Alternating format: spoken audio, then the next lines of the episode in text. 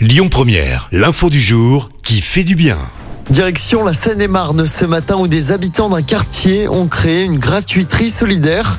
Le concept a été pensé pendant le premier confinement par un groupe de voisines. Des vêtements d'enfants devenus trop petits, des chaussures que l'on ne porte plus, des livres que l'on a déjà lus et relus. On a toutes et tous des objets hein, qui dorment dans nos placards et dont on ne se sert plus plutôt que de garder indéfiniment ces reliques. Des habitants et habitantes ont donc eu une idée ingénieuse et solidaire, installer une gratuiterie dans leur quartier, une manière d'offrir une seconde vie à leurs objets tout en venant en aide aux personnes dans le besoin. Le concept pourrait rapidement se développer dans d'autres communes.